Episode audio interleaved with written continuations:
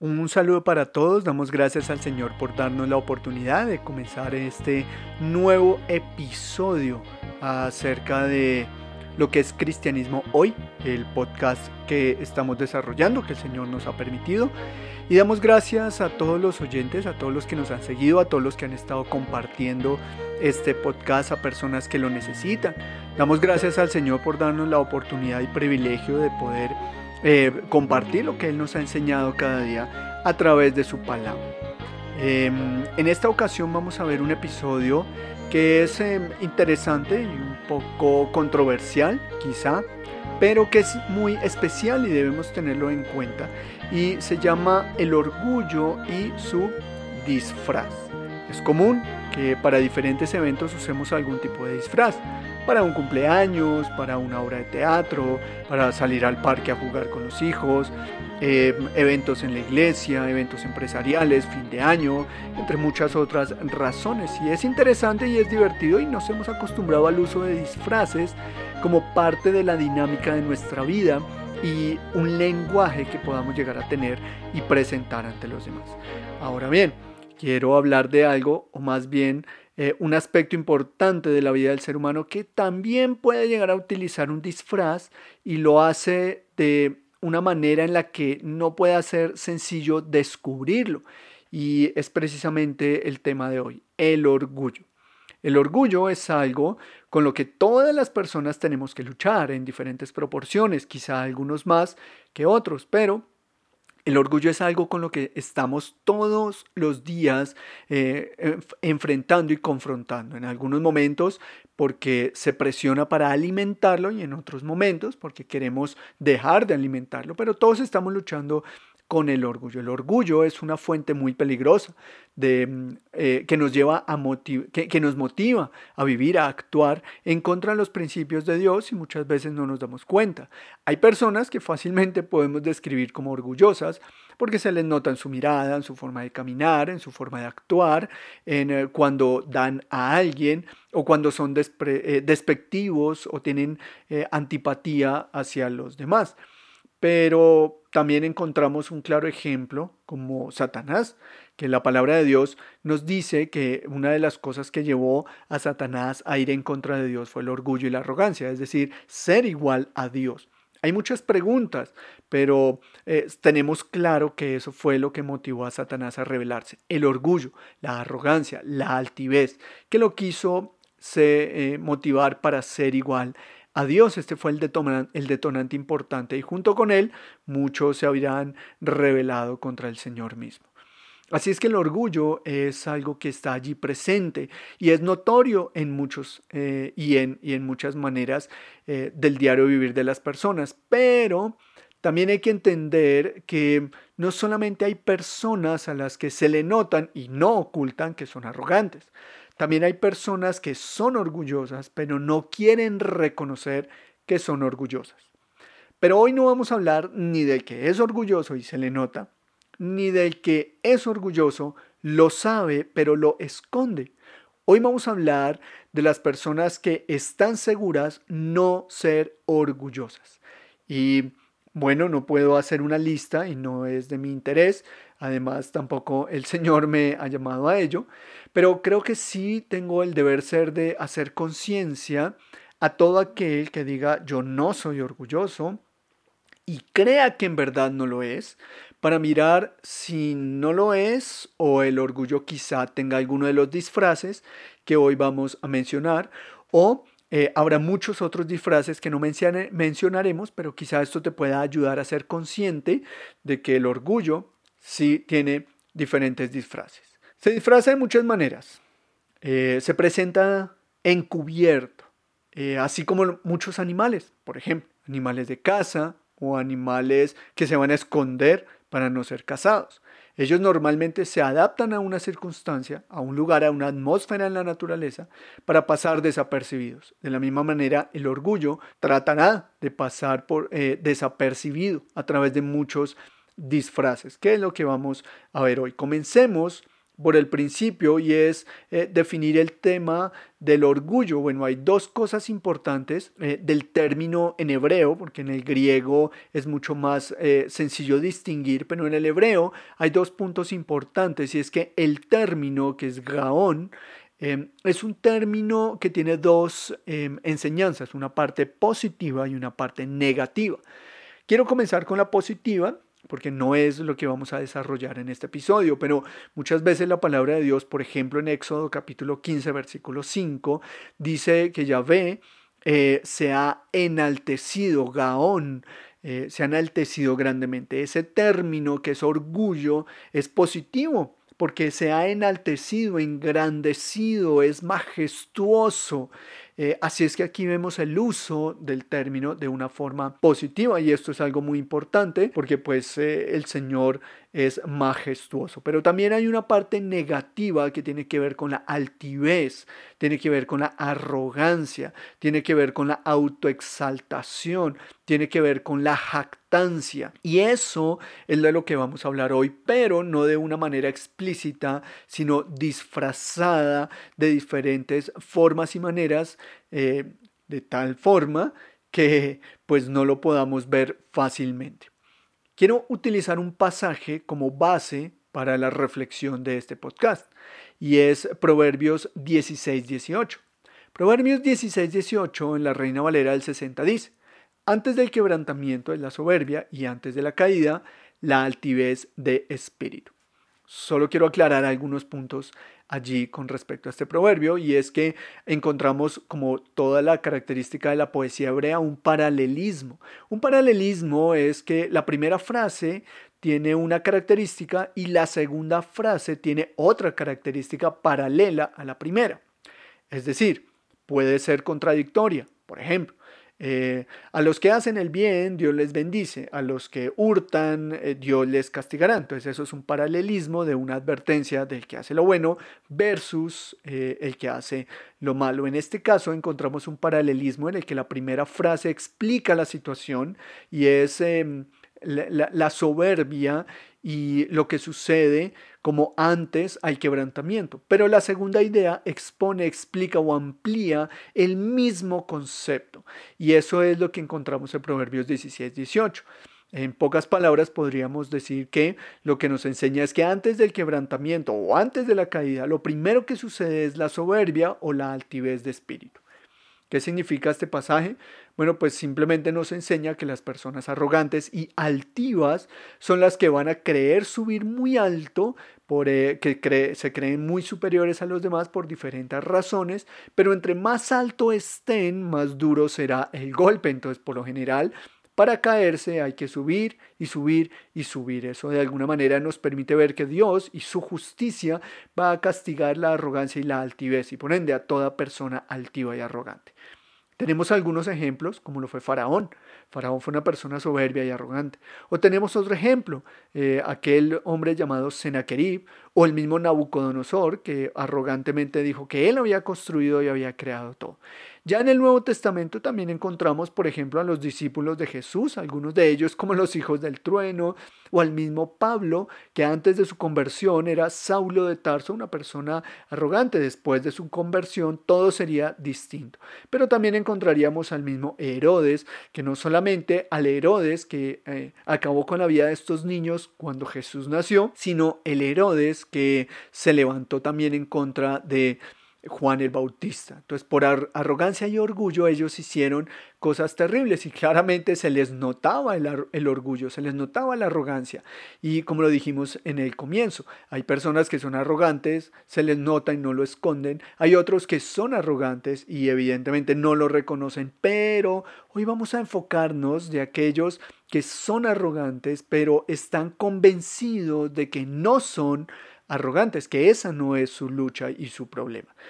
Y es allí en donde quiero presentar algunos tipos de disfraces en los que la persona puede eh, tener ese orgullo. Y el primer disfraz, eh, o más bien el, orgullo, puede disfrazarse como la sombra. La sombra está allí, pero no siempre eh, se puede percibir. Es como lo que está escondido, lo que está oculto. Claro, alguien podría decir que la sombra se ve, pero pues aquí en el ejemplo y la ilustración, pues literalmente no es una sombra, pero es como la sombra que siempre está allí, puede pasar desapercibida. Y esto es importante porque cuando tú vas caminando eh, ves tu sombra, pero cuando la sombra pasa por una superficie oscura, la sombra se mezcla en otra sombra y pasa desapercibida. Bueno, el orgullo puede ser igual. Es una sombra que está allí y pasa desapercibido. ¿A qué me quiero referir con este disfraz? Es aquella persona que antes de prestar atención a cuando le advierten que hay soberbia y orgullo, inmediatamente se defiende negando eso. No, pero yo no soy orgulloso. Yo no soy una persona altiva. Yo soy una persona humilde. Yo no sufro de eso. Ese no es mi problema. Em, esto sucede inmediatamente después de que alguien pueda decirle, oye, me parece que eres orgulloso, me parece que eres una mujer altiva, un hombre arrogante. No, no, no, yo no soy así. Inmediatamente hay una negación, pero no es la persona que lo niega, es la persona que está convencida de que no es orgullosa. Por eso el disfraz de sombra, porque está allí y es como si no existiera. Pero hay otro disfraz que de la altivez o del orgullo que yo lo he querido llamar como el, disfraz de Pilatos. Hay personas que se disfrazan de Superman, que se disfrazan de animales, que se disfrazan de, personajes eh, de películas o de cuentos. Bueno, en este caso la sombra puede disfrazarse de Pilatos. ¿Cuál fue la característica popular de Pilatos? Pilatos tenía la posibilidad de dar a Jesús como un hombre inocente. ¿Y qué fue lo que sucedió? Pilatos prefirió no responsabilizarse, aunque tenía tal responsabilidad y capacidad, y lavarse las manos eh, con cualquier pretexto para no tomar parte del el castigo de la cruz contra Jesucristo. Y es lo mismo que puede pasar con el orgullo. El orgullo se puede disfrazar de Pilatos. Entonces es como por ejemplo una persona a la cual tú le dices, ah, pero es que tú eres una persona orgullosa. Y la persona no reconoce que, sí, sí, yo soy orgulloso, sabes que tienes razón, sino que va a utilizar cualquier tipo de excusa y pretexto como para lavarse las manos y no negar su orgullo, pero tampoco aceptarlo. Entonces dice, ah, pero es que todos somos orgullosos. Es que tú eres arrogante. Ah, pero es que todos somos arrogantes. No, reconócenos, di, soy arrogante, soy una persona orgullosa. Pero al no hacerlo, simplemente nos lavamos las manos y eh, pues no hay un reconocimiento claro y literal acerca de el orgullo como algo de su vida. Entonces sería un disfraz, aquel que busca pretextos para salirse por un ladito antes de reconocer y aceptar a título personal que es alguien arrogante y orgulloso. Hay otro disfraz que puede ser un poco controversial y por eso quiero mencionarlo aquí. Mm, te quiero pedir y le quiero pedir al Señor que guarde tu corazón y que escuches hasta el final, porque eh, evaluar es una característica de un carácter piadoso, de un corazón humilde, de un corazón que lucha contra el orgullo. Y es porque este disfraz es el servicio. Muchas personas confunden el servicio con humildad, pero realmente es que el servicio no es sinónimo de humildad. El servicio es eso, servir. Pero no todas las personas que sirven son humildes. No todas las personas que lavan los baños son humildes. No todas las personas que limpian los pisos, hacen el aseo o están siempre dispuestas a servir son humildes. Y esto es algo importante. ¿Por qué? Bueno, Proverbios nos enseña que el orgullo se alimenta de la exaltación.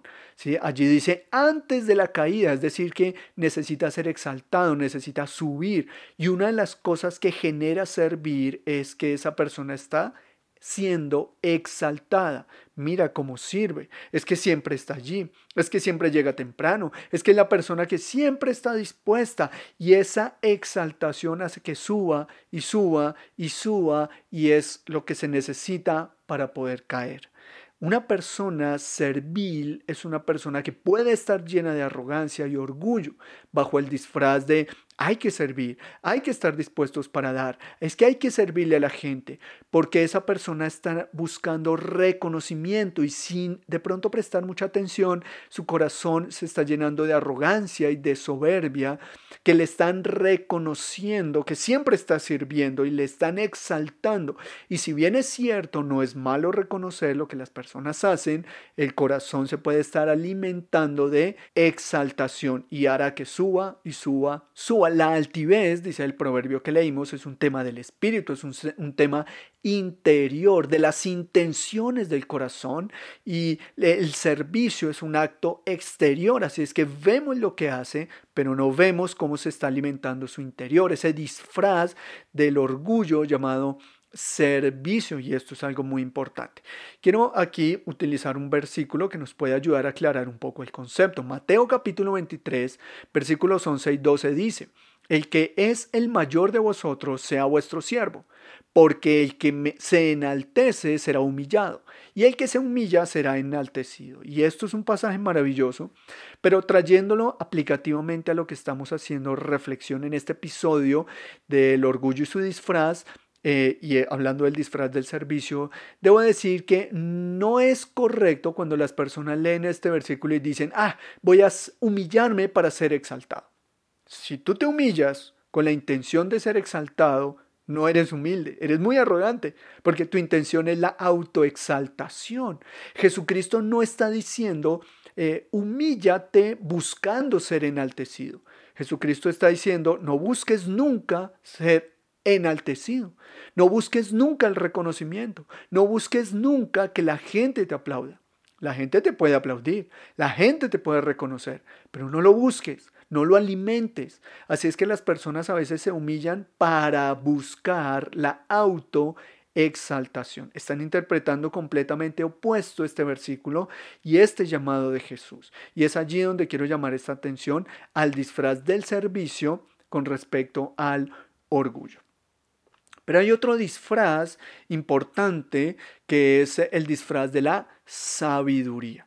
Proverbios personifica la sabiduría. Bueno, el orgullo usa la persona de la sabiduría para eh, disfrazarse. ¿En qué sentido? Las personas siempre se están defendiendo. Normalmente nosotros presentamos una postura y cuando alguien alterca, nos defendemos. A veces es bueno, sano, defender nuestras posturas y nuestras creencias. De hecho, la carta, la epístola de Judas dice que debemos defender y contender y debatir y discutir la verdad del Evangelio. Entonces, defendemos y contendemos por la verdad de Jesucristo y el Evangelio. Pero muchas veces no se trata de eso. Muchas veces es una idea, un concepto, una razón y la estamos defendiendo a capa y espada y pasamos de defender un argumento a defender nuestra postura y el hecho de tener la razón. Así es que la sabiduría es un gran disfraz de la soberbia. Siempre es, una persona que siempre tiene algo que enseñar.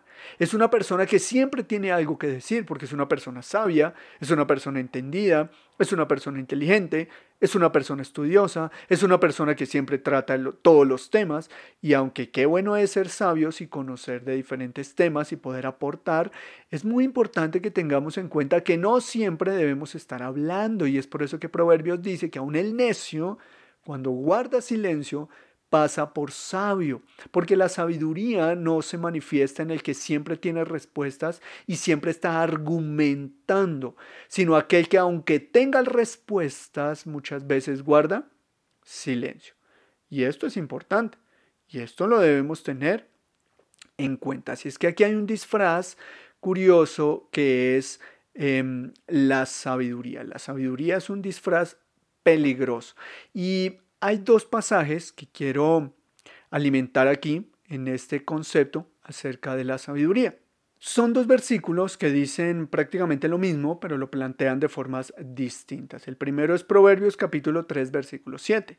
Dice que no seamos sabios en nuestra propia opinión. Y Proverbios capítulo 16, versículo 2 dice lo mismo, pero en una forma de pregunta. ¿Has visto hombre sabio en su propia opinión? Y ahí mismo responde, más esperanza hay del necio que de él. Entonces la sabiduría realmente no es sabiduría, es arrogancia convertida o disfrazada de sabiduría. Es una persona arrogante que siempre tiene respuestas, pero lo que no es consciente es que es su propia opinión y siempre quiere plantear y argumentar y defender. Son aquellas personas que siempre tienen algo que decir bajo su propia opinión. Mm, pensamos qué es lo que se debe hacer y cuándo se debe hacer y siempre estamos dando respuestas, siempre estamos defendiendo, siempre es la persona que está a la defensiva porque considera que es una persona sabia e inteligente. Y hay que tener cuidado que no sea nuestra propia opinión, de lo contrario entonces es la arrogancia y la soberbia disfrazada de sabiduría. Otro disfraz es el del maestro o del consejero.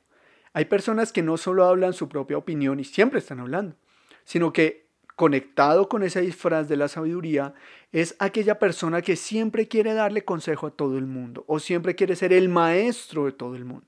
Entonces es la persona de la iglesia que le enseña al médico a ser médico, al papá a ser papá, a la mamá a ser mamá, al pastor a ser pastor. Es el, es el que siempre tiene que decir y ni siquiera escucha lo que los demás están hablando. Alguien le pregunta al pastor una cosa, un anciano algo, y llega esa persona y dice, yo lo alcancé a escuchar, mire, mi consejo es, ¿no? Es el maestro, el consejero, el que siempre está enseñando. Bueno, eso no es ser maestro, eso es altivez y es arrogancia. Santiago capítulo 3, que es un capítulo conocido por refrenar la lengua, el versículo 1 comienza diciendo, hermanos míos, no os hagáis maestros, muchos de vosotros. Los cristianos hoy en día tenemos la característica de estudiar para ser maestros. Y Santiago dice que no te hagas maestros muchos de vosotros. ¿Por qué? Porque no se trata de estudiar para ser maestros. Eso puede ser disfrazar el orgullo a través de lo que es la sabiduría o lo que es una, un atributo de enseñanza. Qué maravilla aquellos que Dios les dio el don de la enseñanza y de, y de la consejería. Esto es muy importante y qué bueno que nos preparemos y siempre estemos preparados. Pero la diferencia del maestro y del orgullo que se disfraza de maestro, la diferencia del consejero y el orgullo que se disfraza de consejero es que el maestro y el consejero no se la pasan hablando y diciéndole a todo el mundo lo que deben o no deben hacer. Hablan cuanto deben hablar. Guardan silencio cuando deben guardar silencio. Y no hablan desde su propia opinión, porque a veces el orgullo tiene esos dos disfraces junto con la sabiduría, sino que siempre van a hablar con respecto a la palabra de Dios. Y una de las características que es orgullo y no es ser maestro y ser consejero es que todo el tiempo están hablando, pero no escuchan, porque son personas que están constantemente preparándose para dar respuesta, pero no para recibir. Y eso no es ser maestro ni consejero, ese es el orgullo disfrazado de maestro o de consejero. Quiero hablar de otro disfraz que puede ser un poco particular, y es el disfraz de la víctima. Hay personas que son muy arrogantes y no lo esconden. Es más, las redes sociales están llenas de perfiles de que tú debes ser arrogante. Pero hay un tipo de arrogancia particular y es la víctima. Son arrogantes porque niegan y se la pasan victimizándose en toda situación y delante de toda persona. Quiero traer a colación un pasaje interesante con respecto a este tema que el apóstol Pablo menciona. Dice allí 1 Corintios capítulo 3 versículo 5. ¿Qué pues es Pablo y qué es Apolos? La primera parte de la respuesta es servidores servidores. Son dos preguntas ante una situación divisoria que estaba pasando allí en la iglesia de Corinto.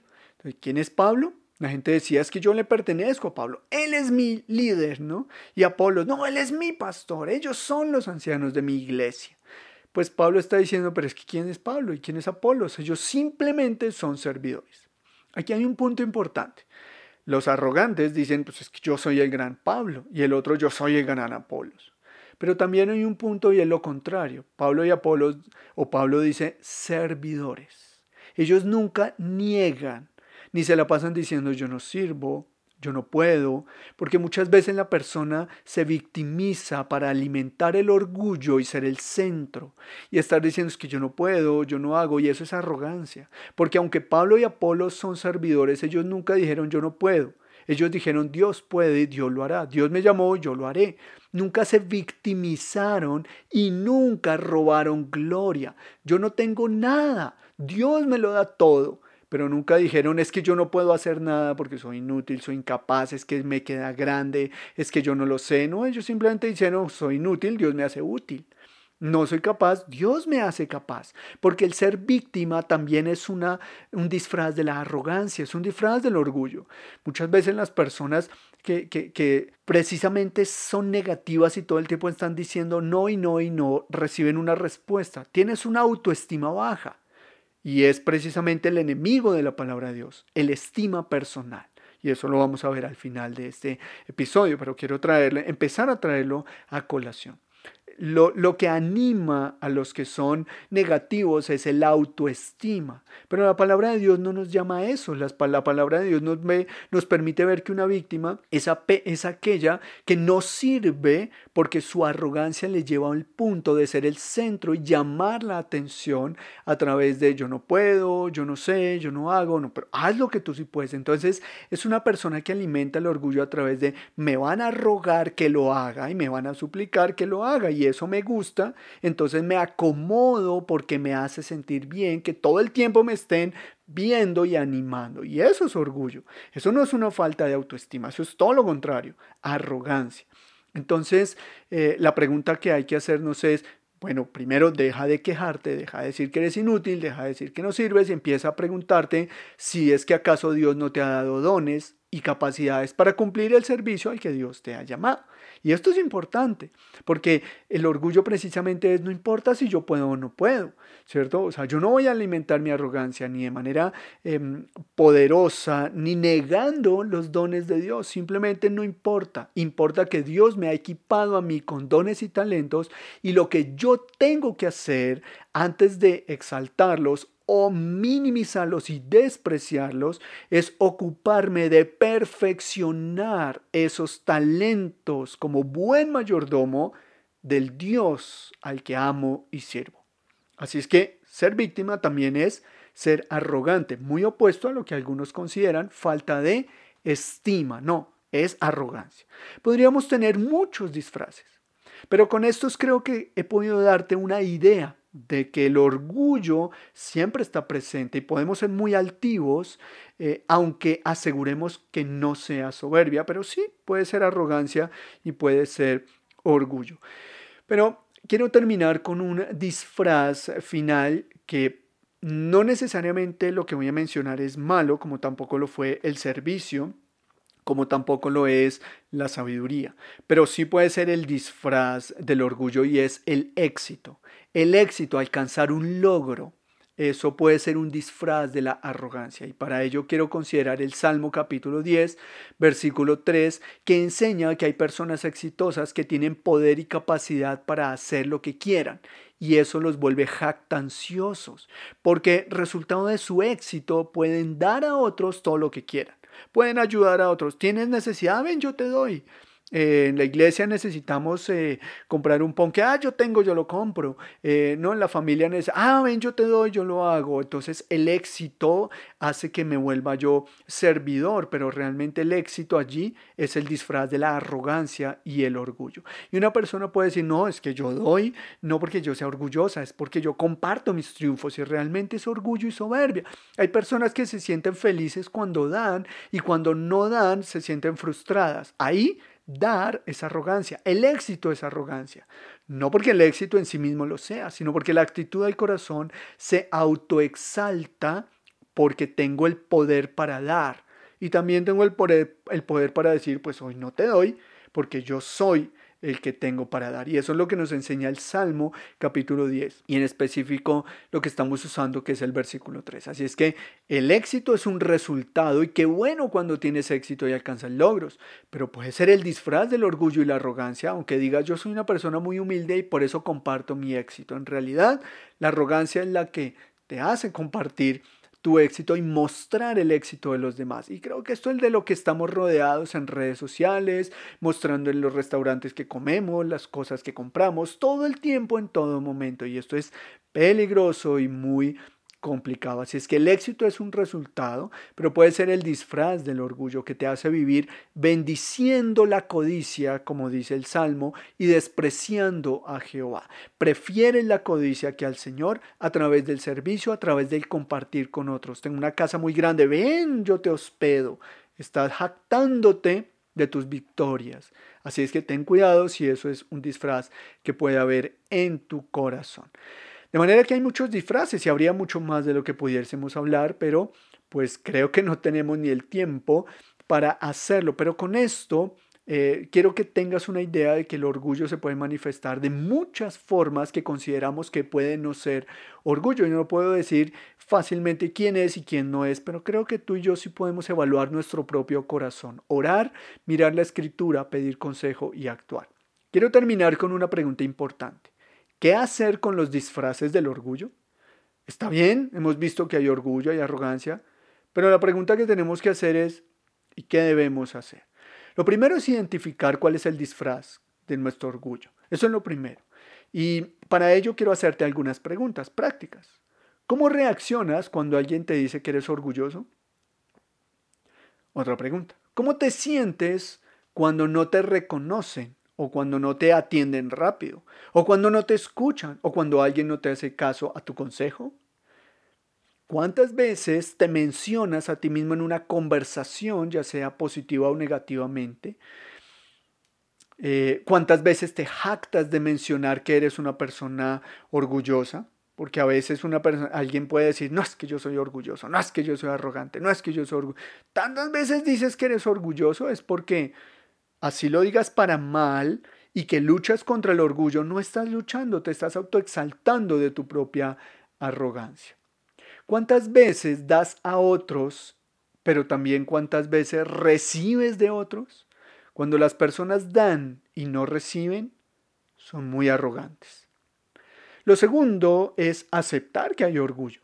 Y no necesito preguntarte, y tú tampoco necesitas preguntarme. Todos tenemos que luchar contra el orgullo y la arrogancia, en distintos niveles. Así es que empieza a evaluar y acepta que hay orgullo y arrogancia en tu corazón. No digamos que todos somos así. Mira la escritura y ve las personas arrogantes que allí se plantean. Y mira su manifestación. Por ejemplo, Nabucodonosor, que fue exitoso, el rey Ezequías, que fue exitoso. Se llenaron de orgullo, se llenaron de soberbia. Jesucristo fue exitoso, pero él nunca se llenó de orgullo y de soberbia. Lo quisieron coronar al rey y él nunca dijo, bueno, eso es una sabia estrategia. No, él simplemente dijo, esto no es por ahí, se dio la vuelta y se fue. ¿Sí? Así es que él cómo vivió. Él no fue contencioso. Cuando somos contenciosos, cuando estamos a la defensiva, cuando normalmente nos dicen algo, inmediatamente reaccionamos o al menos pensamos en que lo que debemos hacer es reaccionar, es porque ahí hay orgullo y hay que derrocarlo, hay que tumbarlo. Y, esto es algo muy importante. Jesucristo no se defendió solamente cuando negaban que Él era el Mesías o se trataba de una verdad del Evangelio. Tercero, pide consejo. Pide consejo a los pastores, a los ancianos de la iglesia. Pregúntales, diles, mira, yo creo que no soy, pero tú qué consideras, tú qué has visto. Mira, yo vivo así y entonces tú, ¿qué me podrías decir? Porque yo creo que soy la mera humildad. Entonces, de seguro vas a recibir buenos consejos. Por ejemplo, eh, consejos que puedes recibir es cómo se manifestaría el orgullo en tu vida a través de la negación, a través de la rebeldía, a través de la autoexaltación, a través del empoderamiento, a través de la autoestima. El mensaje de la palabra de Dios no es la autoafirmación o la afirmación del yo. Eso es una buena terapia psicológica y humanista para ayudar a las personas a tener una clara identidad y ser personas que logren sus, sus em, resultados, que son la afirmación del yo. Con respecto a eso, la única afirmación del yo que tú debes tener es la afirmación del yo soy, Jesucristo.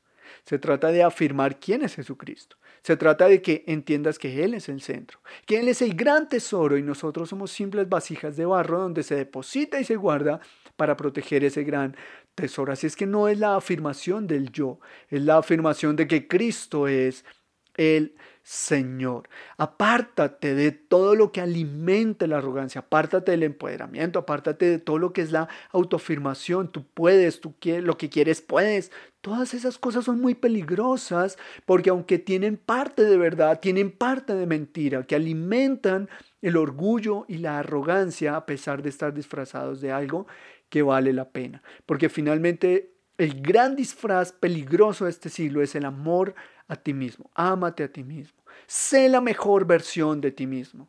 Y realmente no se trata de que seas la versión de ti mismo, sino que mueras a ti mismo para que Cristo sea en ti. Así que recuerda que Dios no viene a hacerte mejor persona. Dios viene a hacerte nacer de nuevo, que seas una persona completamente diferente. Y ese es el centro de la solución al orgullo, que cada vez entendamos y pensemos en que Jesucristo es el centro y no nosotros. El mundo dirá que esto es destructivo y, en verdad eh, lo que es destructivo es la mentira, que te va a aumentar la enemistad con Jesucristo. Tú no necesitas alimentar tu autoestima, estás lleno de autoestima. Yo no necesito ser positivo porque estoy lleno de orgullo y de arrogancia, aún en mi negativismo. Lo que necesitamos es menguar. Cuando eres menos, eres más. Y cuando eres más, eres menos. Porque cuando somos menos, Cristo es más. De manera que vea la palabra de Dios. Define desde la palabra de Dios lo que es el valor de la vida humana. Lo que es el verdadero sentido y no desde tu propia opinión. Tampoco se trata de quienes afirman ser profesionales y que ellos saben lo que es el ser humano. No, ¿qué dice la escritura? ¿Qué dicen? La escritura no la define la carrera profesional de alguien, la, la escritura la define la escritura misma. Así que, en la voz del pastor Jorge Urbina, yo te invito a que ores por mí. Ora por quienes te rodean, pero ora por ti, para quitar el disfraz que puede tener el orgullo en tu alma. Esto es Sosteniendo la Verdad del Cristianismo hoy en este episodio llamado El Orgullo y su disfraz.